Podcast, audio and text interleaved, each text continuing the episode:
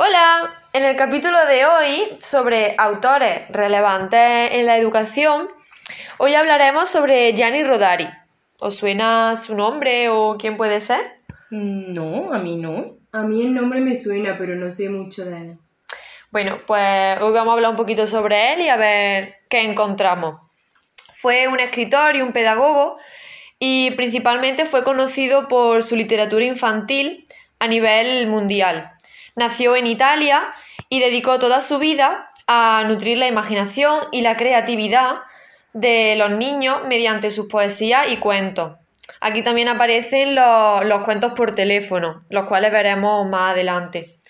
En 1976 fundó la Asociación de Promoción Social llamada Coordinación de Padres Democráticos, una ONG la cual se dedicaba a enseñar y practicar los valores de la escuela secular y democrática.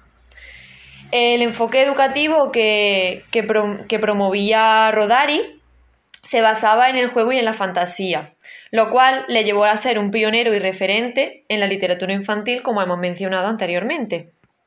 Ah, pues la verdad que es muy interesante. ¿En qué se basaba su enfoque pedagógico?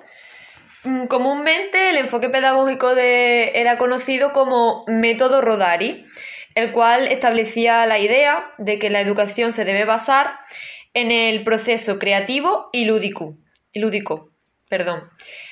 Eh, Rodari creaba historias con el fin de despertar la imaginación y la creatividad de los niños, fomentando su curiosidad, desarrollando el aprendizaje significativo. Y su enfoque fue adquirido por muchos educadores, lo cual hizo que dejasen huella ah, en la forma de enseñar a a los niños y niñas en la escuela.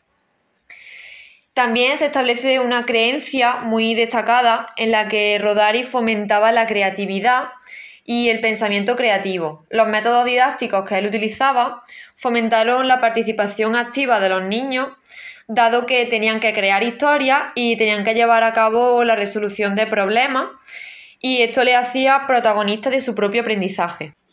Ah, bu- bueno, y por lo que ac- acaba de mencionar, habla sobre la participación activa y lúdica, ¿no? ¿Me podría explicar de qué trata un poco esta pedagogía?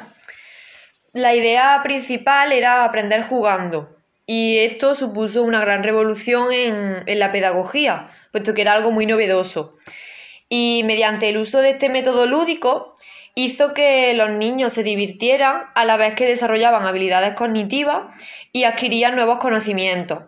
Y en cuanto a la relación al enfoque participativo, Rodari les dio el papel activo, como hemos mencionado anteriormente, fomentando la creatividad y el pensamiento crítico desde edades muy tempranas.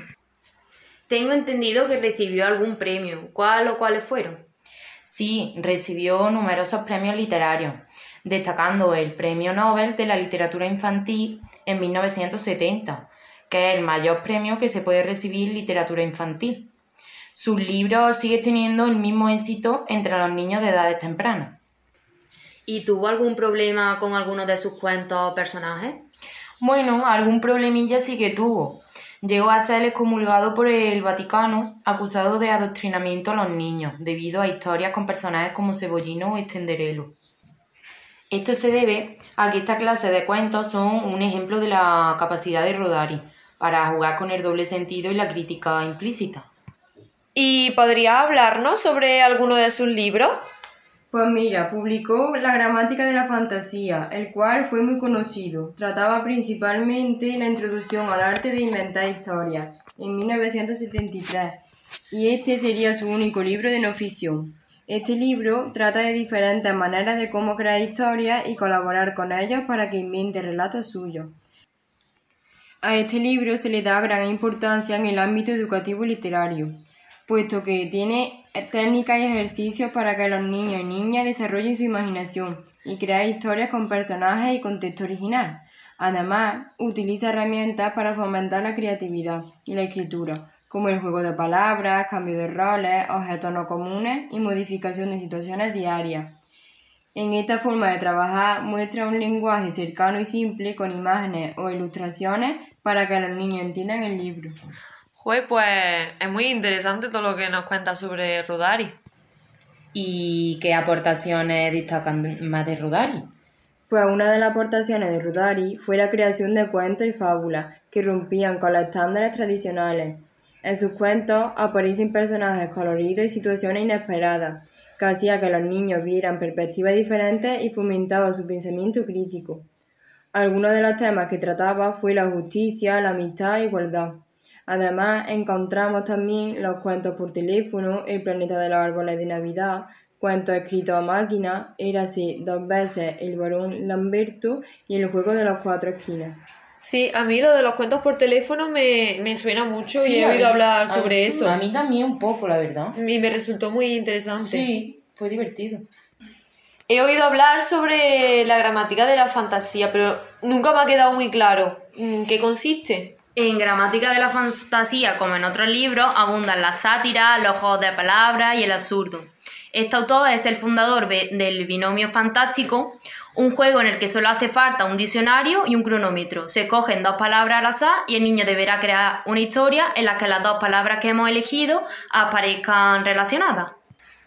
¿Qué opiniones encontramos sobre él? Pues Carlos Mayor, que ha traducido libros como Escuela de Fantasía, señala que Rodari es un autor de una genialidad desbordante, con un oído muy afinado para la lengua oral y sabe trabajarla con constantes juegos de palabras, rimas, encabalgamientos, cabriolas y doble sentido. Su gran logro es, en mi opinión, haber concebido un tipo de cuento que se dirige al niño creador, que lo ayuda a enriquecerse, a construir mientras se educa. Por eso sabe conectar también con niños y padres por igual. Bueno, pues gracias por haber escuchado esta sesión en la que hemos conocido un poco más sobre Gianni Rodari. Esperamos que os haya gustado. Y para finalizar, nos gustaría cerrar esta sesión con una frase.